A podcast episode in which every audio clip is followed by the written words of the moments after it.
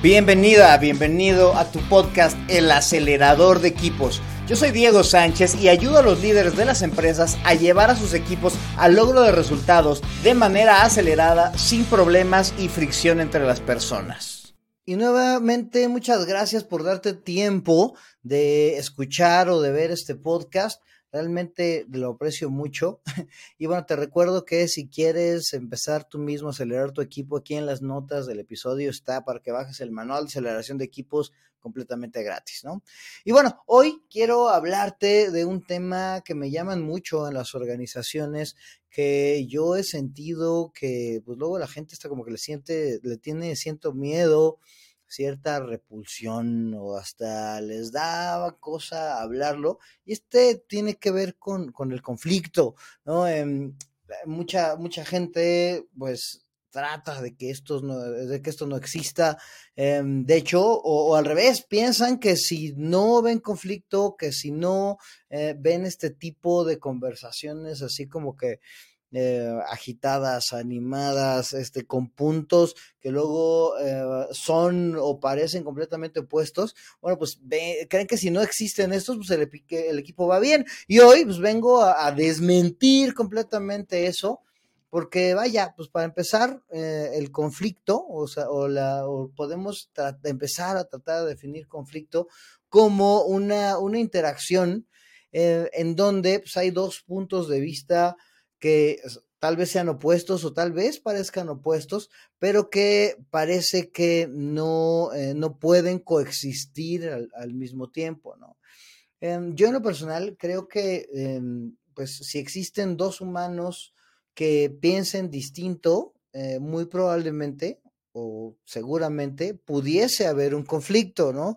Eh, si de repente tú piensas algo Em, tú crees en algo y yo creo completamente lo opuesto, lo contrario, o es más, creo que lo que tú crees no es válido y nos ponemos a hablar de eso, em, pues seguramente pudiese generar un conflicto, ¿no? Este, piensa en, todas esas veces que te dijeron ahí en tu casa, no sé si te dijeron a ti, a mí alguna vez y me dijeron, no, no, no, de política, ni de religión, eh, ni, ni, en algunos lugares ni de fútbol, ¿no? Se habla en la mesa de la casa, ¿no?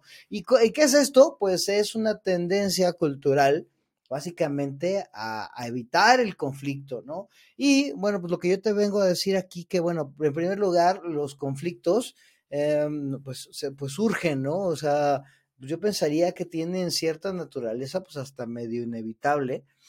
Y eh, además de que no, em, de que se dan los conflictos, eh, si, estos no, no se, bueno, si estos se tratan, si estos se manejan de una manera constructiva y productiva, bueno, pues estos, estos, este, estos eh, conflictos pues pueden resultar sumamente útiles y pues si, si, se, si se manejan bien, si son útiles, pues también pueden terminar siendo, siendo necesarios, ¿no?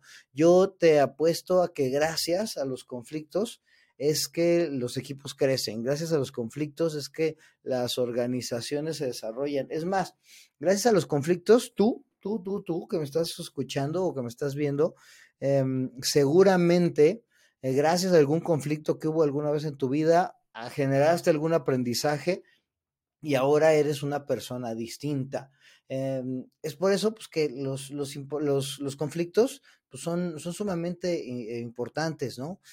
Eh, recordando hace, hace algunos episodios, eh, no me acuerdo cuál, pero bueno, eh, búscalo ahí en, la lista, el que habla de la, de la seguridad psicológica. Te contaba una historia que había leído en un libro, el libro Outliers de Malcolm Gladwell, en el que mencionaba cómo la, mayoría de los, de los accidentes em, de, de los aviones se pudieron haber evitado si el copiloto le hubiera eh, hecho saber al piloto pues, que estaba cometiendo un error.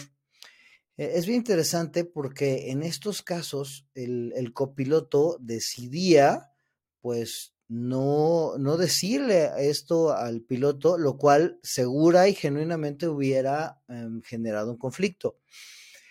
Por que este señor copiloto decidió no eh, decirle nada al piloto, es decir, ponerle mucha más atención a la relación de, que, tiene con el piloto que al contenido de la conversación, que al resultado, que los objetivos, eh, pues es que sucedió este accidente, ¿no? Este, ya sin ponerme muy trágico, pues muy probablemente gracias a que no existió esta conversación, gracias a que se evitó este conflicto, muy probablemente gente, gente murió, ¿no? Este, y todo por tratar de no molestar a la otra persona, por cuidar la relación. Pregúntate, o te pregunto yo, ¿alguna vez eh, has dejado de decir algo que hubiera sido útil, que hubiera, eh, que hubiera ayudado al equipo, que hubiera ayudado, es más, a la misma otra persona con la que estás teniendo interacción y no lo dijiste porque no quisiste em, herir alguna susceptibilidad? Yo lo he hecho. Yo creo, casi puedo estar seguro que tú alguna vez también, o es más, tal vez hasta es un comportamiento recurrente en ti, o es un comportamiento recurrente o ya hasta cultural del equipo en el que tú estás trabajando, ¿no? Esto es mucho más común de lo que, de lo que nos imaginamos, ¿no? El evitar hablar de algo, de algo incómodo eh, para no generar conflictos, Patrick Lencioni le llama armonía artificial. Y esto es una disfunción de los equipos porque, pues, al vivir siempre en esta armonía artificial, pues no se habla de las cosas que le duelen el equipo, ¿no? Em, muchas personas pues aceptan lo que está sucediendo, aceptan el trato de otra persona, aceptan la interacción que tienen, simplemente para no mover las aguas, para no generar ahí alguna complicación. Em, no sé, imagínate que de repente te van a, alguien te, manda comúnmente un reporte, tú eh, lo recibes, ves que tiene algunos errores, pero dices, híjole, ¿cómo le voy a decir a esta persona que, que, cometió un error? No, olvídalo, prefiero no pelearme con ella eh, y mejor lo hago yo y lo corrijo. Y entonces, pues esto tiene pues varias consecuencias. Primero, pues que te estás em, dando a ti un, un, trabajo, una carga de trabajo que no te correspondía. Y la otra es que pues la otra persona va a pensar que pues te entregó las cosas completamente bien. Entonces lo va a seguir haciendo de esta manera, ¿no? Eh, y, y, bueno, pues y todo esto, pues porque tú quisiste evitar tener un conflicto con la otra persona, ¿no? En, episodios siguientes vamos a hablar de estilos de comunicación, de estilos de habla, de estilos en los que la gente maneja los conflictos, pero creo que aquí eh, está, o aquí por lo menos quiero dejar como que sumamente claro que el evitar los conflictos puede generar em, pues cosas o, tener consecuencias pues, sumamente negativas en, en, los equipos, que a lo mejor en, en, el cortísimo plazo, bueno, pues te evitó tener ahí un problema, pero en el mediano y largo plazo, pues simplemente vas haciendo que el problema crezca, ¿no? En, toda conversación eh, es importante poner atención a dos, a dos factores. Bueno, muchos factores, pero hablando de, de esta cuestión de, del conflicto, hay que poner atención a dos factores. Una tiene que ver con el contenido, es decir, de lo que se trata la conversación, de lo que se quiere lograr dentro de la conversación. Y la otra tiene que ver con la relación. Em, y, es la manera en la que tienes interacción tú con la otra persona, con la que estás hablando, con otra persona, con las otras personas, o hasta con la audiencia que estés hablando. Siempre tienes que, puedes poner atención al contenido y a la relación. Em, y bueno, y siempre, siempre, siempre hay que poner atención a los dos esta es como que la clave de la asertividad, ¿no? Me, te, digo, y bueno, y voy a tener un episodio sumamente, este, solamente de asertividad, ya tengo ahí a, una invitada en mente, em, y, bueno, el, punto es, pones atención al contenido, es decir, vas a decir la verdad, voy, a, voy a decir lo que quiero decir y además voy a cuidar la relación. Entonces ahí es en donde tengo que buscar la forma en la que lo comunico. Hay gente que pone solamente atención a la relación, entonces olvida completamente el contenido y eh, son las personas que evitan el conflicto. Y hay otras personas que ponen toda su atención en el contenido y olvidan la relación, ¿no? Y luego dicen, ah, es que yo así hablo, ¿no? Pues también, o sea, el punto es que para comunicar de manera correcta tienes que poner atención en ambos. Si no, eh, si pones, si te cargas solo en el contenido o en la relación, pues vas a tener consecuencias en, pues ya sea en, el, en el logro de los objetivos o pues en la manera en la que estás interactuando con la otra persona. Y bueno, te voy a, ya en otro episodio también hablaré de esa gente que, que, que, no pone atención a la relación y solamente en el contenido, pero hoy estoy hablándote a ti, que te fijas más en la relación, que prefieres no tener problemas, eh, con tal eh, pues, de, de, seguir llevándotela bien, ¿no? Y eres capaz de ceder y preferirías vivir en este mundo lleno de armonía artificial. Y fíjate que, este, este término me encanta porque pues, sí es armonía, es decir, no hay este, fricciones, no hay molestias, pero todas las cosas como que se van acumulando. Em, tal vez no haya, no haya fricciones hacia, hacia afuera o, o visibles, pero pues, si siempre te entregan el reporte mal, estás así por dentro, así de hijo de tu Pink Floyd, que no entiendes, pero bueno, o sea, fíjate cómo, cómo sería de valioso si te atrevieras tú a decirlo, y fíjate bien, esto es bien importante, cuidando el contenido y también la relación, Em, pues para que, para decirle a la persona cómo es que es necesario que te entreguen tu reporte, ¿no? Este, y esto traspólalo al ámbito que quieras, ¿no? Cuando existe conflicto productivo, identificamos errores y así aprendemos. Y como aprendemos, pues así podemos ser más productivos, ¿no? Y además, cuando eh, generas un conflicto bien manejado, em, fijándote en la relación y el contenido, em, pues se genera pues e, emocionalidad entre las personas y esto nos llevaría a generar conexión. Y bueno, esto, esto, esto de la, de, del generar conflicto, pues depende pues, en gran parte de, la, de, las personas, ¿no? O sea, em, no, no voy a ventanear gente hoy, pero bueno, hay mucha gente que me rodea muy cercana que, híjole, ¿cómo le da este cosa, cómo tienen resistencia a confrontar a las demás personas, ¿no? Y esto no es otra cosa más que evitar el conflicto. Ahí vemos otras personas que tenemos como que hasta cierta tendencia a confrontar, híjole, y, bueno, pues luego no es tan bien visto. Por eso te digo que es importante que se genere esta apertura al conflicto desde la parte personal y además, eh, bueno, pues si tú estás en un puesto de liderazgo, pues em, trabajes en generar un, un, ambiente en donde el conflicto se perciba de manera positiva y además se maneje de manera productiva. Es decir, pues ayudando a que las personas se den cuenta de que existe el conflicto, se genere una conversación y un diálogo entre ellas y pues generen una opción que le ayude no solo a esos dos individuos que tienen el problema, sino que ayude que el equipo crezca, aprenda y se desarrolle mejor, ¿no? Entonces, em, los líderes, a final de cuentas, tienen que fomentar una cultura en la que el conflicto sea bien recibido, eh, impulsándolo, tratándolo asertivamente. Eh, es más, cuando surge un conflicto, el líder debería decir, muy bien, veo que aquí existe un conflicto, les agradezco que hayan traído esto sobre la mesa y ahora vamos a solucionarlo.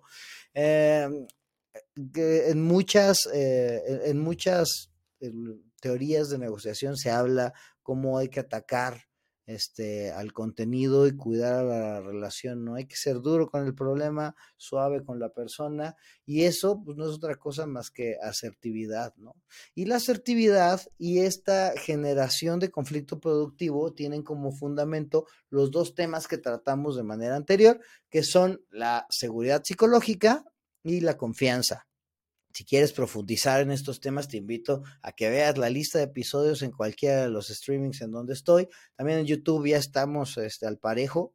Eh, y, eh, y, bueno, pues te claves a ver cómo fomentar la seguridad psicológica y la confianza. Em, porque si te das cuenta, pues todo es un caminito que a final de cuentas, o por lo menos al final de esta temporada, nos va a llevar a, generar colaboración genuina. Eh, y bueno, pues creo que hoy, hoy, te, hoy te, bombardeé con temas. Eh, lo que me gustaría que te llevaras al final es eh, el valorar o el, identificar que sí, que el, que el, tener conflictos dentro de tu equipo y manejarlos de una manera asertiva pues puede brindar muchísimos beneficios como el aprendizaje y la productividad. Y hacia allá me gustaría llevarte en la sección distintiva de este podcast, que es la de el reto. Y bueno, el reto de hoy va, eh, va, a cuestiones de autoevaluación. Son básicamente tres preguntas. Primero te voy a pedir que califiques del 1 al 10. Em, ¿Qué tan factible es que una persona de tu equipo le haga ver a otra o al equipo mismo que han cometido un error. Uno es así de, ay, no, pues nunca en la vida sería factible. Diez es, ay, pues claro que va y nos dice de manera abierta y sin problemas, ¿no? Este es, ¿qué tan factible es que una persona de tu equipo le haga ver a otra o al equipo mismo un error? Eso es qué tanto te atreverías o qué tanto se atreverían. Incluyete a ti también, ¿no? Y la otra es, ¿qué tan abiertas están las personas del equipo a que las demás les hagan saber cuando cometen un error? Piénsalo tú también. ¿Qué tan abierto estás a que las otras personas de tu equipo te hagan saber que te equivocaste? Sé muy honesto, califícalo del 1 al 10. Uno es no, jamás, no, nadie se atrevería a recibir ese tipo de comentarios o 10, no, claro que sí, hasta lo pedirían, ¿no? Entonces, eh, bueno, y creo que esta nos puede llevar ya a la última de las preguntas que traigo hoy, que es, ya que hiciste este análisis, ya que sabes si, si hay apertura para decirlo, si hay apertura para recibirlo, es, ¿qué puedes hacer para llevar estas estos dos preguntas a la calificación ideal, ¿no? Es decir, si pusiste 7, ¿qué acciones deberías llevar para que fueran 10? Pusiste 6, ¿qué, ¿qué, puedes llevar para que fueran 10? Em, muy probablemente pues, la respuesta esté en el, incremento de seguridad psicológica, en el incremento de confianza. Te invito a que escuches esos episodios anteriores con esos temas. Y bueno, pues que me, que me cuentes, por favor, cómo, cómo te fue con el reto. Mándame un correíto a diego arroba info o mándame un mensaje directo ahí en mi Instagram arroba Diego Sánchez Team, Diego Sánchez Team, o búscame ahí en el LinkedIn Diego Sánchez Recendis. Em, y por ahí contáctame, hagamos conexión, cuéntame cómo te fue con este reto y bueno, pues en general también platícame cómo es Em, que, que, te está yendo con esta aceleración de tu equipo, si te está funcionando, no te está funcionando, cuéntame si ya descargaste el manual, si ya fuiste al curso de Hotmart, bueno, cuéntame lo que quieras, em, que pues para eso, para eso estoy, para eso estoy dedicando mi tiempo, pues para ayudarte a mejorar la interacción de tu equipo, seas el líder o seas este, cualquier colaborador y miembro del mismo. Y bueno, pues yo te agradezco nuevamente que me regales este, estos, estos minutos. Ahorita ya son 18, casi 19 yo creo que serán. Pero bueno, gracias por regalarme esta parte de tu vida. Y bueno, pues sigamos, porque esos equipos no se van a acelerar solos. Hasta luego.